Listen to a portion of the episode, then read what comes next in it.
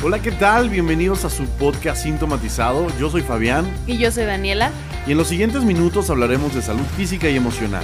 Trataremos temas tan diversos como enfermedades comunes y su diagnóstico, cómo cuidar y mejorar nuestra salud, fitness, nutrición, psicología, entre muchos otros. Nos encanta que estés con nosotros y queremos escucharte. Te esperamos en nuestras redes sociales y en nuestra página sintomatizado.com. ¡Comenzamos!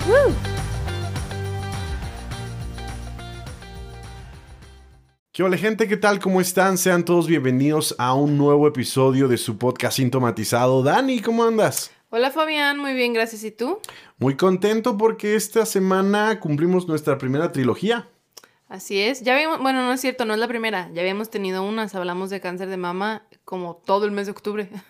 ¿Todo el mes de octubre? Ajá. Bueno, pero esta es de la que más me acuerdo.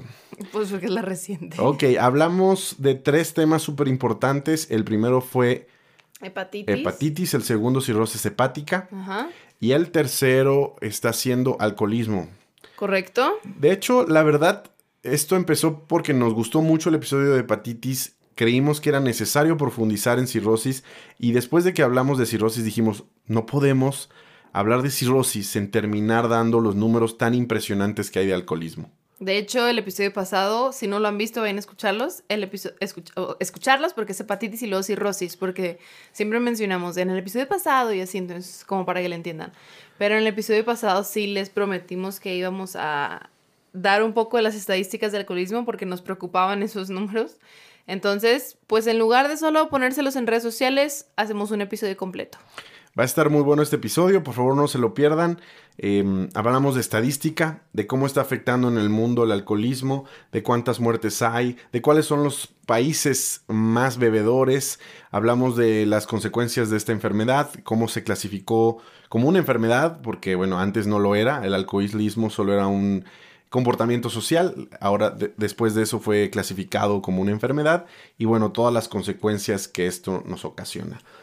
Si quieres empezamos, Dani, hablando sobre la definición de alcoholismo y eso de ahí partimos, ¿te parece? Perfecto. Les tengo tres definiciones de alcoholismo y quiero hacer hincapié en las palabras que voy a usar, ¿ok? La primera definición dice enfermedad causada por el consumo abusivo de bebidas alcohólicas y por la adicción que crea este hábito. Aquí la palabra importante es adicción. Luego, segunda definición dice enfermedad crónica caracterizada por la ingesta descontrolada de alcohol y preocupación por el consumo. Palabra importante, crónica. Y la tercera definición dice incapacidad de controlar el consumo de alcohol debido a una dependencia física y emocional. O sea, tú eres incapaz de controlar lo que bebes porque eres dependiente totalmente física y emocionalmente del alcohol. Entonces, pues, esta es la definición de alcohol. No puedo controlar lo que bebo me hago adicto a lo que bebo y necesito seguir bebiendo. Ok, si alguna de las personas que están en nuestro auditorio coincide con esa definición o conoce a alguien que coincide con esta, lo siento, creo que tienes un problema de alcoholismo. O creo que tu familiar o creo que tu amigo tiene un problema de alcoholismo. Y vamos a hablar de cosas súper interesantes adelante eh, relacionadas a esto. Pero yo les quiero platicar rápido unas causas que leí sobre el alcoholismo o que originan el alcoholismo, para que no sientan mal las personas que lo pueden llegar a tener. Número uno, em, es una causa genética. Tú puedes tener herencias genéticas eh, donde te haces proclive a esta enfermedad, porque se, está denominada una enfermedad. Número dos, la vida, la forma en la que creciste, la educación que recibiste. El ejemplo. El ejemplo que recibiste de tus padres también es muy importante. Y número Tres, la presión social en los círculos en los que tú te mueves, ¿no? Este tipo de cosas eh, también hacen, refuerzan mucho esta situación que, puede terminar eh, en alcoholismo. Y yo creo que también la pareja, que digo, entra dentro de la vida social de la persona, pero tu pareja también te puede provocar o ayudar a que tú termines en esta enfermedad, porque normalmente las parejas gustan de tomar en conjunto. Y bueno, si tú a lo mejor no tenías el hábito tan frecuente lo llegas a adquirir por la persona con la que con la que te casas o te juntas o tu novio, etc. Es muy romántico las cenas con vinito. Sí, claro, pero bueno, todos gustamos tomar vino de diferentes maneras. Y traemos unas estadísticas muy interesantes. la semana pasada estábamos hablando de cirrosis y ¿Se acuerdan que les platicábamos que México, desde nuestra perspectiva, tenía grandes problemas de cirrosis debido a que culturalmente somos un pueblo o somos una... eh, somos una nación muy dada a la fiesta, al cotorreo y a los drinks. Pero me quedó la duda después del episodio y me di a la tarea de investigar cuáles eran los países del mundo que eran más proclives al consumo de bebidas alcohólicas y me llevé la sorpresa de que México no es el líder. De hecho, los líderes en consumo de alcohol en el mundo son Lituania, Rusia, Austria, Chequia o República Checa, Francia, Portugal, Estados Unidos, España, Chile, Italia, Brasil, Colombia y hasta el último México.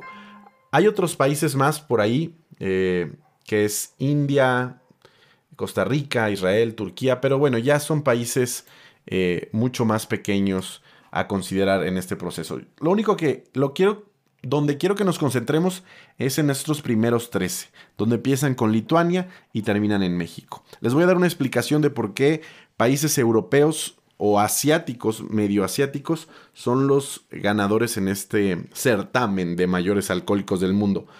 Eh, la investigación que yo estaba eh, refiriendo, ¿Cuáles son medio asiáticos? me parece que Rusia se considera Asia, no Mm. Europa. ¿Sí? ¿Sí? Según yo se considera como Europa. Y, y como por aparte, porque es más grande que todos los demás. No me crean mucho, nunca he sido muy buena en geografía, pero tampoco estoy segura si es asiático. Bueno, nuestros, nuestro auditorio puede corregirnos y decirnos si Rusia se considera un país europeo o asiático. Pero bueno. Eh, bueno, esta información la tomamos de una referencia de 2016, no está tan actualizada, pero mm, según las investigaciones no hay mayor información. Pero nos decía que los países em, donde hay poca iluminación, donde hay poca contacto, social. y ah, hace mucho frío. Los tres son los tres factores. El frío, la iluminación y el contacto social son más proclives a caer en dependencias de alcohol o a, o a beber más, ¿no? Entonces, por eso encontramos países muy fríos, por lo, por lo- como son Lituania, Rusia, Austria, República Checa. Pero también hay países productores de bebidas, eh, pues, Alcohólicas. bebidas alcohólicas, como el vino, como los whiskies, como los brandies, rons, etcétera. Rusia hace vodka. Los rusos hacen vodka, eh, los franceses hacen vino, los portugueses también, tengo entendido. En Estados Unidos se hacen muchos licores eh, y cervezas. En Chile se hace vino y en Italia también. Digamos que eh, los países europeos, por las condiciones eh, climatológicas, las condiciones de contacto social y, pues a lo mejor de iluminación por la radiación, la radiación solar que reciben, pues son más proclives al, al abuso de las bebidas alcohólicas. Después de esos países vienen los brasileños, los colombianos y los mexicanos, seguidos por los costarricenses.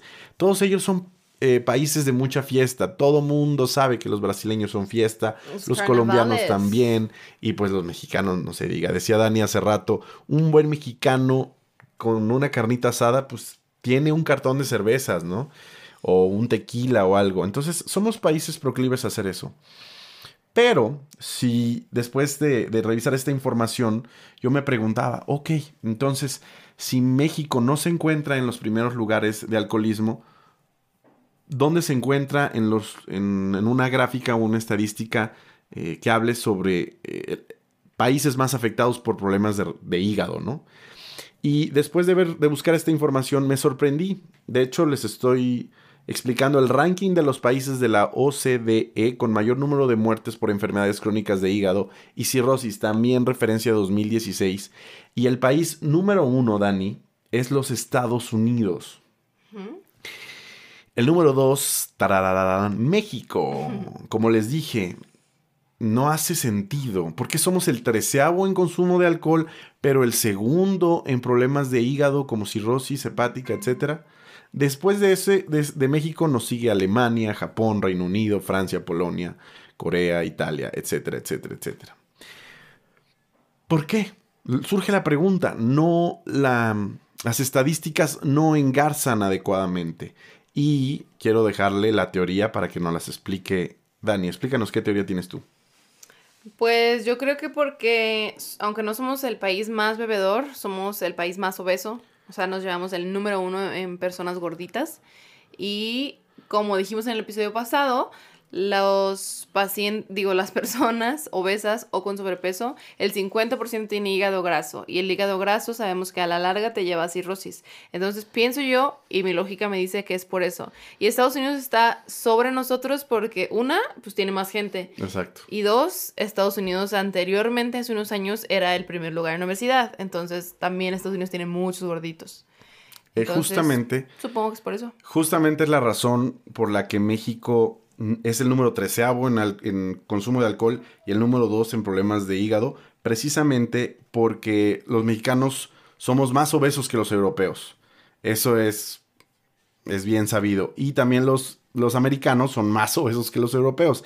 Y como tú bien mencionas, los problemas de obesidad terminan en hígado grácido, grácido, en, en Hígado graso y el hígado graso en cirrosis hepática. Entonces, esa es la razón por la que pues, nos llevamos una premiación bastante alta en un aspecto y no en el otro. Entonces, no sé si tú traigas algo más de estadística, Dani. Sí, yo tengo unas estadísticas de la OMS que dice que cada año se producen 3 millones de muertes en el mundo debido al consumo nocivo de alcohol, lo que representa un 5% de todas las defunciones. Si escuchamos 5%, la verdad no es alarmante, pero cuando te dicen 3 millones de muertes, Al sí dices, no manches, año. 3 millones es un chorro. Em, también tengo que en general el 5% de la carga mundial de morbilidad y lesiones es atribuible al consumo de alcohol. Y el consumo de alcohol, este dato a mí me pareció muy importante porque yo entro en ese grupo etario. El consumo de alcohol provoca defunción y discapacidad a una edad relativamente temprana. En el grupo etario de 20 a 39 años, o sea, nosotros, un 13.5% de las defunciones son atribuibles al consumo de alcohol. O sea, si nosotros fuéramos alcohólicos, o a lo mejor no alcohólicos, a lo mejor un día dijimos, bueno, pues no pasa nada, voy a manejar, cosa que no lo hagan, no lo hagan. Entramos en ese 13%, porque pues estamos en el grupo etario y por estadística, así es. Entonces, la verdad es algo alarmante. Claro, sí, sí, sí. 13.5% es un número muy grande. Obviamente eh, segmentado entre personas entre los 20 y los 39 años. La tasa sube, ¿no?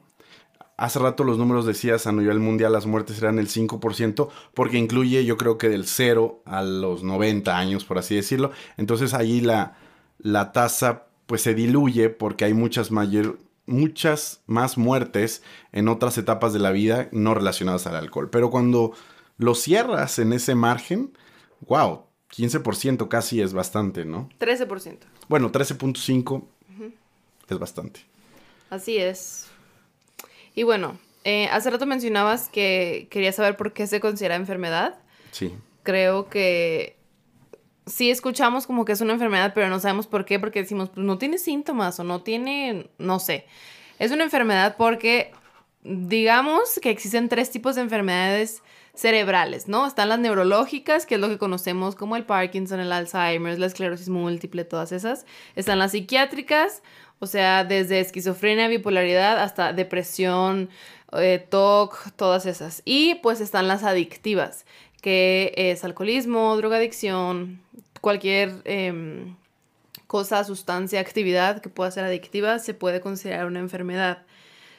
Em, sí se considera enfermedad porque genera algo, que es lo que genera desorientación, desadaptación, conducta errónea. Si tiene síntomas, aunque sus síntomas no, no son de hay náuseas, diarrea, vómito, sus síntomas es que tienes la necesidad de beber, o sea, necesito beber.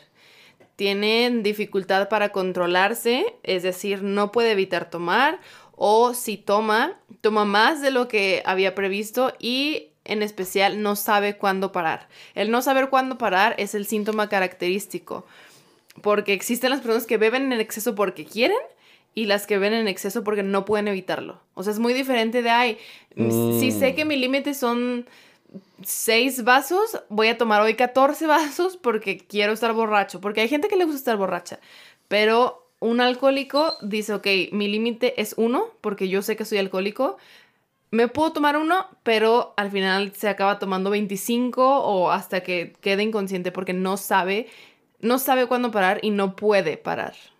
Sí, yo tengo entendido por conocidos, amigos y colegas que mm, una persona diagnosticada con alcoholismo no puede tomar ni una gota, porque en el momento en que cae una gota sobre su lengua, es poseído. No, no es cierto, no es poseído, pues, pero, pero sí, es sé de amigos míos que dicen que inmediatamente dan el primer trago y ya no se pueden detener, ¿no? Entonces, tengo entendido que la gente con problemas de alcoholismo prefiere no tomar absolutamente nada. Exacto, porque em, también parte de esto es, o sea, el alcohol no produce una saciedad, así como lo produce el agua y la comida. Si, si tienes sed, pues tomas agua y se te quita. Si tienes hambre, comes y ya te sientes satisfecho. El alcohol no genera esto, o sea, como el alcohol nunca te satisface y como no genera esa sensación de que ya quedaste satisfecho, sigues tomando. O sea, el alcohol nunca es suficiente. Entonces vas a seguir tomando y tomando y tomando y tomando hasta que, pues, en lo particular, a mí sí me causa una sensación porque yo mido mi consumo de alcohol. Pero porque tú no eres alcohólico. Ah, o sea, tú sabes cuándo parar. Tú de repente te empiezas a sentir mareado o te empiezas a reír o algo así y dices, ok, a mí no me gusta cómo se siente. Pero un alcohólico no es así. Ok, ok. Justamente es lo que te iba a decir. A mí, cuando yo siento que empiezo a perder mi coordinación motriz o empiezo a perder mi coordinación del habla, no sé si existe la coordinación del habla, es donde digo, no, yo ya no quiero continuar porque siento que es vergonzoso, ¿no? A mí no me gusta pues humillarme o quedar en vergüenza frente a los demás por una situación de alcohol que, que empezó siendo divertido y terminó siendo un ridículo y la verdad yo sí prefiero eh, abstenerme. De hecho ya tengo bien conocido mi límite en términos en cervezas y en tequilas y en todo yo ya lo tengo bien medido. No es cierto, como tres. Ah. No, pero, eh, o sea, eso es importante. Tú, tú te conoces y tú sabes cuándo parar y a ti te da vergüenza que alguien te vea así. Pero a una persona alcohólica no les importa. O sea, no, no que no les importe, simplemente parte como del todo el cuadro clínico es que son desorientados y inadaptados. O sea, como que no, no, están muy, muy, muy desinhibidos que no importa lo que hagan, no les va a generar como esa culpa, porque no están en ellos mismos. O sea, el alcohol los está controlando, no ellos controlando su alcohol. Eso de que el control, el control, el alcohol los controla, me suena como, como raro, ¿sabes? Como, como posesión demoníaca. pues sí, porque una vez que lo consumes no puedes parar. Pero no creo que el alcohol te controle. Yo creo que más bien tú pierdes el control Ajá. Más no que el alcohol te controle. Eso es, lo que dice la definición. Pierdes el control, entonces sigues tomando. Y el alcohol en tu sistema nervioso hace un chorro de cosas. Por eso em, empiezas a ah, no poder hablar. De repente hay gente que se le cierran los ojos y luego ya no puede ver. Mm. Ves borroso, tienes alucinaciones. Este, Hay muchísimas cosas que suceden a la gente borracha. Mm, no, eso no me lo sabía. Sí. Bueno, siguiente como ya hablamos de todo el alcohol y de lo que el alcohol genera, ¿qué pasa cuando lo dejas de tomar? Yo creo que todos hemos escuchado el síndrome de abstinencia, pero a lo mejor asumimos que solamente es de drogas. No solamente es de drogas, también hay síndrome de abstinencia alcohólica porque el alcohol sí se considera una sustancia adictiva. ¿Qué es el síndrome de abstinencia? Su definición como tal son síntomas de hiperactividad cerebral posterior a la abstinencia de, alcohol. O sea, tú dejaste de tomar y después vas a empezar con síntomas. Esto puede ir desde dos horas después de ingerir bebidas alcohólicas hasta 48, 72 horas o incluso una semana. Hay quienes dicen que la cruda, la resaca o el día siguiente con dolor de cabeza es como el inicio del síndrome de abstinencia, pero realmente una resaca o una cruda eh, simplemente es una deshidratación y obviamente tiene todo un proceso metabólico, endocrinológico y así que si quieren en otro videíto en Instagram podemos explicarlo en alguna ocasión porque creo que la mayoría aquí alguna vez hemos tenido una resaca. Sí, claro. Entonces estaría interesante saberlo. Pero bueno, el síndrome de abstinencia, a grandes rasgos, es esto. ¿Qué síntomas tenemos en el síndrome de abstinencia? Eh, clásicos, náusea, vómito, sudoración, ansiedad, alteraciones del sueño, porque hay gente que no puede dormir, alteraciones táctiles, o sea, como piquetes, comezón, ardor, que de repente sientes como que se te entumen, eh, o que sientes, hay gente que dice que siente como toquecitos eléctricos. Eh, y pues lo que decía hace rato de las alucinaciones, puede haber alucinaciones visuales o auditivas. Pero los signos característicos del síndrome de abstinencia alcohólica son hipertermia, o sea, fiebre, taquicardia, o sea, el corazón muy acelerado, incremento de la frecuencia respiratoria, que se le, llama taquipnea, hipertensión, o sea, presión alta, y temblor. O sea, tú estás como que sudoroso, tembloroso y así. Cuando tienes una cruda muy fea, también te pones así. Auditorio, una disculpa, quisimos quitarle como todo este, para los que nos están viendo en YouTube, quisimos quitarle todo lo que se veía en la pantalla como... Parpadeo. Ajá. Y pues se nos cortó todo el video. Pero ya regresamos. Nos quedamos en síndrome de abstinencia. Decíamos que los signos que caracterizan al síndrome de abstinencia son hipertermia, o sea, fiebre, taquicardia, o sea, tu corazón late muy rápido, taquipnea, o sea, respiras muy rápido, hipertensión, presión alta y temblor, o sea, que estás todo tembloroso. Y decíamos que era como una cruda muy fea. Incluso dentro del síndrome de abstinencia existe algo que se llama delirium tremens, que si hay gente aquí conocedora de la cerveza artesanal, hay una cerveza que se llama delirium tremens que tiene un, Ah, sí. un elefantito. El delirium tremens consiste en fiebre, disminución del ritmo respiratorio, alteraciones del ritmo cardíaco, alucinaciones y convulsiones. Ah, no, pues. Yo creo que alguna vez en alguna caricatura a lo mejor lo han visto. Mm, siempre lo ponen como que alucinan elefantitos rosas. ¿Por qué? No sé. Pero pues eso se considera el delirium tremens. Y prácticamente son afectaciones como de una hiperactividad cerebral, que es lo que decía del síndrome de abstinencia. Ahora, sí hay manera de controlar el síndrome de abstinencia y no siempre necesitas utilizar medicamentos. De hecho, el síndrome de abstinencia alcohólica se divide en leve, moderado y grave. Em, cuando tienes un síndrome de abstinencia leve, quiere decir que realmente casi no tienes síntomas y que estás muy estable y todo. Esto casi siempre, o la mayoría de las veces, se trata sin medicamentos. Lo único que necesitas hacer es mm, pues tener un apoyo interpersonal frecuente, provisión de adecuados fluidos y comida, o sea, obviamente tenerlo bien hidratado y alimentado, atención a la higiene, sueño adecuado y claramente mantenerlo en un ambiente libre de alcohol y de drogas, porque como decía Fabián hace rato, si se toman una gotita, automáticamente se, pues, se transforman y regresan a lo mismo de no poder parar, ¿no? Ahora, si hay un paciente que ya tiene síntomas o que tiene un síndrome de moderado a grave, con síntomas ya se van a usar lo que se llaman fármacos hipnosedativos, o sea, benzodiazepinas, que son como clonazepam, diazepam, todos esos que te tienen tranquilito, mansito, apaciguado.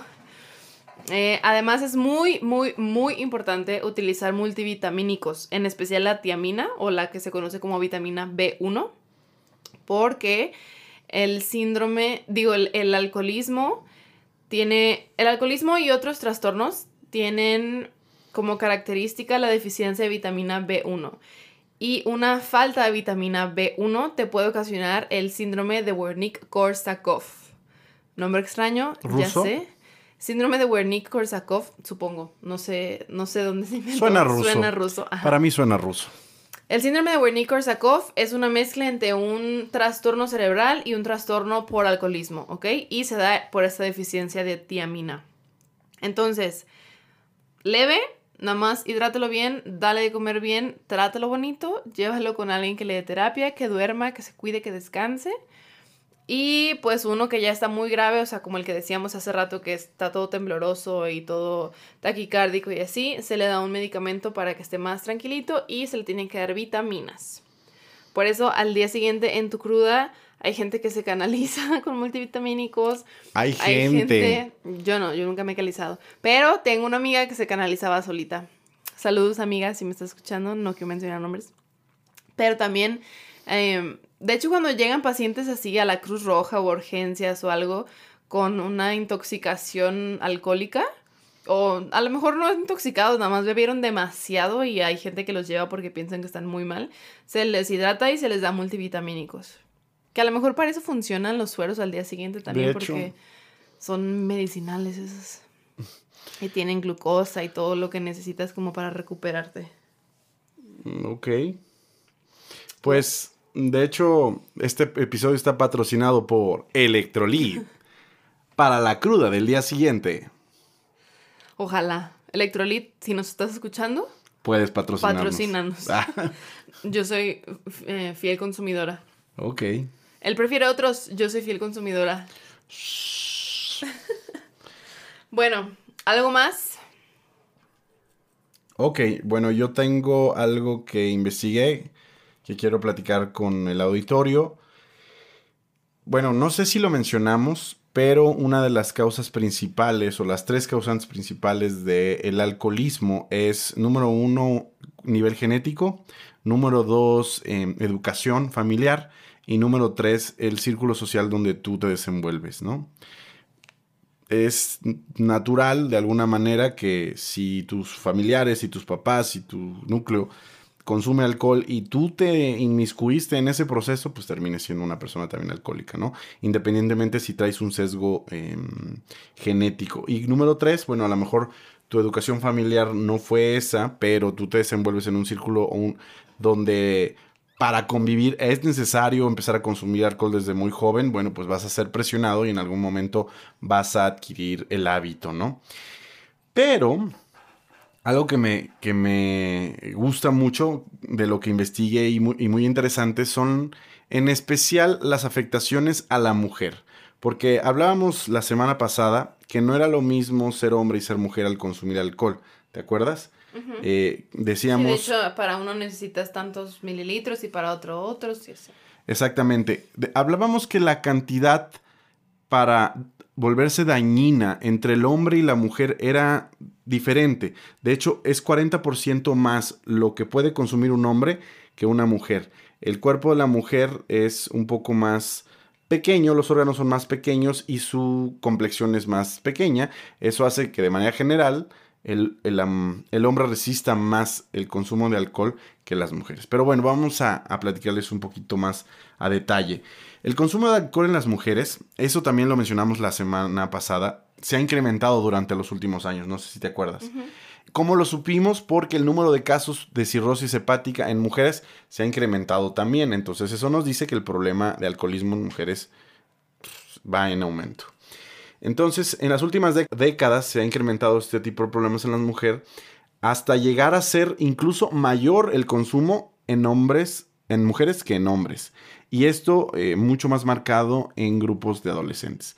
La raíz de esta situación entre las mujeres obviamente es el tipo de vida que están eh, viviendo, por así decirlo, las mujeres. Y bueno, va muy relacionado a varias cosas. Uno es el estrés que padece la población femenina porque tiene que balancear la vida laboral, la vida del hogar, la vida eh, familiar, la vida de pareja, la vida social y balancean demasiadas cosas que al final las terminan estresando demasiado. Eso es por una parte. Y por otra parte, en, nivel profesional, pues también se han demandado muchísimo en últimas décadas y pues yo creo que todo ese en conjunto las tiene bastante estresadas. Por otro lado, el hecho de que en términos de roles, la sociedad ha presionado mucho a la mujer a ser igual al hombre, también eh, genera un estrés. Esta información yo no la estoy dando de mi propia mano, de hecho la saqué de un artículo de la Organización Mundial de la Salud para que si alguien dice, no es cierto, ahí vaya el artículo, se los compartimos, no pasa nada y lo pueden ver. Ahora, una cuestión o una particularidad del alcoholismo femenino es que todavía es un tabú que una mujer sea alcohólica. Digo, es más normal o más natural que sepamos que los hombres son alcohólicos. Y sí lo vemos mal, pero es así como, ah, qué mal, los hombres no deben ser alcohólicos. Pero cuando vemos una mujer con problemas de alcohol, es así como, no lo puedo creer, las mujeres no deberían tener problemas de alcohol. Y ese es algo, es un tabú, pues, no quiero decir mundial, pero por lo menos en la cultura latina sí está muy mal visto que las mujeres tengan problemas de alcohol. Por eso eh, las mujeres normalmente ocultan este hábito, llegan a tomar en casa solas, entonces no es algo que, que cuando tienen este hábito no lo hacen como social, sino lo hacen a escondidas. La diferencia entre masa corporal, como te había mencionado, hace que la afectación en los órganos de las mujeres sea mucho mayor que en las del hombre. Y los efectos, por consiguiente, pues terminan siendo mucho más drásticos, ¿no? O sea, es más probable que dos personas del mismo, de diferentes sexos que toman las mismas proporciones de alcohol terminen más dañado el cuerpo de una mujer que el cuerpo de un hombre. Y las complicaciones, los daños cerebrales, las enfermedades cardíacas y hepáticas resultan afectar a la mujer mayormente en un, de un 11 a un 5%. la mujer es más afectada en, su, en problemas eh, mentales, en problemas de materia gris, es mucho más afectada que los hombres. Eso quiere decir, mujeres eh, que tienen problemas de alcohol, deténganse. Es un problema bastante grave porque fisiológicamente sus cuerpos no se los permiten, fisiológicamente sus cuerpos no están diseñados, incluso, como les menciono, hay una mayor afectación eh, a la materia gris de las mujeres, o sea, al cerebro de las mujeres, que al de los hombres. Ok. Eh, también otro aspecto es que las mujeres normalmente toman más por cuestiones emocionales que por cuestiones sociales. O sea, la mujer toma más por depresión, toma más para ahogar las penas, toma más porque la rompió con el novio, toma más... Como, como cuando dicen de si tu amiga corta con su novio, la que tiene que preparar el hígado eres tú, porque tú vas a estar en su Exactamente. borrachera. Ok. Eh, eh, justamente esa es una de las cosas que eh, decía el artículo, que el hombre, el hombre toma más alcohol porque presume tomar alcohol, porque de hecho el consumo de alcohol entre los hombres, dentro de los hombres, es una manifestación de hombría. Si tú te das cuenta, sé que es tonto, la verdad, yo como pues como hombre y como consumidor, creo que es tonto el hecho de que manifestemos nuestra hombría de, ah, yo tomo más cervezas, soy más hombre, o yo aguanto más alcohol, soy más macho. Creo que está mal, creo que es parte del machismo, por así decirlo, mal fundamentado que tenemos como latinos y como mexicanos, que pensamos que el que consume más alcohol es más hombre. Eso es estúpido, ¿no? Bueno, sí, sí, sí es estúpido. Y en el caso de las mujeres, bueno, no es por esa situación, es más porque lo necesitan, es más porque manifiestan que debido a su situación emocional llegan a requerir el alcohol o de estrés para relajarse, para olvidarse, para tranquilizarse. Exactamente. Ahora, eh, según las cifras estadísticas, el 65% de las mujeres con problemas de alcohol presentan una depresión como antecedente. ¿Qué quiere decir esto? Que es muy probable que una mujer que tenga problemas de depresión o una débil, em, ¿cómo se le llama? Autoestima, exactamente una débil autoestima o una débil inteligencia emocional desenvuelva un problema de alcoholismo. Ahora, no es una consecuencia que siempre va a suceder, no, no es algo que sea una regla de oro, pero el 65% de las personas que desarrollan alcoholismo es porque tenían un antecedente. Entonces, cuidado. Todos sabemos que la depresión puede, con que puede terminar en un problema de adicción. Mucha gente termina en drogas, en inyectándose marihuana. Nah, no es cierto. Mucha gente termina metiéndose en muchas cosas, pero el alcoholismo está comprobado que en las mujeres es un porcentaje bastante alto, ¿sale? Yo no creo que sea exclusivo de que solo las mujeres porque están deprimidas abusen del alcohol. Creo que también los o sea, creo que también los hombres, además de tener que demostrar su hombría por alguna extraña razón, eh, también creo que el alcoholismo en hombres viene de antecedentes psicológicos o psicosociales. Llamémosle depresión, llamémosle baja autoestima, llamémosle problemas en casa, llamémosle ansiedad, todo eso, porque no creo que solo sea cuestión de, roles. Sé que también los hombres están relacionados em, a cuestiones emocionales, totalmente, pero la mujer en específico son antecedentes depresivos. De hecho, dice el artículo que la mujer llega a mezclar antidepresivos con psicotrópicos, con alcohol para hacer un boom y se hace un cóctel y bueno, pues se relajan súper. Si tomas antidepresivos y alcohol, conozco a alguien que le ha pasado, terminas en el suelo. Sí, bueno, es muy común, dice que en las mujeres hagan ese tipo de, combinaciones. El hombre normalmente se mete otras cosas con alcohol, se mete drogas, pero las mujeres es muy común que se metan antidepresivos y ese tipo de cosas. Entonces, em, creo que es todo por el día de hoy. Al final sé que sé que no son números eh, muy alentadores. En general, como sociedad tenemos un problema de salud y, mucho es nuestra cultura, ¿no? Mucho es la forma en la que vivimos, la presión social que recibimos. Ustedes lo pudieron ver, las mujeres están recibiendo demasiada presión. Creo que en sus roles de ser mujer y, la carencia del apoyo de los hombres en el hogar, la carencia del apoyo eh, como, como en paternidad, llega a hacer que la mujer pues sienta tanta presión, que busque inhibidores de su estrés, inhibidores de sus cargas emocionales y terminan siendo dependientes de otras cosas. El hecho de que sientan carga por eh, tener igualdad entre roles de género también genera muchos problemas y por alguna extraña razón, para los hombres quien toma más es, es el más macho y es como si tuvieras el rifle más grande.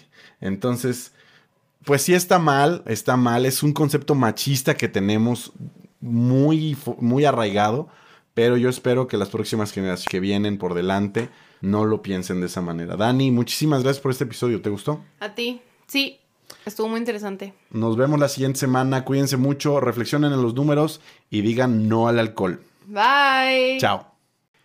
Dani, muy buen episodio. Correcto, estuvo los números, no sé si alentadores, más alarmantes, pero interesantes. Sí, México tiene un problema importante. Eh, no solo porque somos alcohólicos, sino porque somos gorditos. Entonces tenemos varios factores que hay que cuidar. A todo nuestro auditorio, por favor, consideren si ustedes son o gorditos o consumidores de alcohol o las dos cosas, tienen que hacerse un chequeo. De verdad, no sé cuál sea el, el chequeo que se deban hacer. Dani, tú dinos. ¿Para qué? Para ver cómo está su hígado. Mm, enzimas hepáticas y un eco. Ok, si tienen alguna duda, te podemos marcar o mandar un mensaje. Con mucho gusto. Y tú nos ayudas. Nos pueden encontrar en nuestras redes sociales o estamos en www.sintomatizado.com. Todo un equipo de médicos que pueden ayudarlos a la hora que sea. Miren, afortunadamente, si ustedes tienen, perdón, muchos problemas de horarios de oficina, si tienen dudas, incluso si tienen vergüenza de acudir a un médico presencial, eh, las eh, consultas online son una muy buena alternativa. Y si tienen que desplazarse kilómetros y horas de tráfico para llegar a su, médico, esto es una, ah, una, muy buena opción. Entonces, estamos disponibles durante todo el día. De hecho, ya les habíamos platicado, creo que tenemos oficinas nuevas ahí donde tenemos a todo el equipo. Y bueno, estamos ayudándolos con todo lo que necesiten. Es un placer. ¿Algo más? Es todo. Nos vemos el próximo episodio. Nos vemos la siguiente semana. Bye. Chao.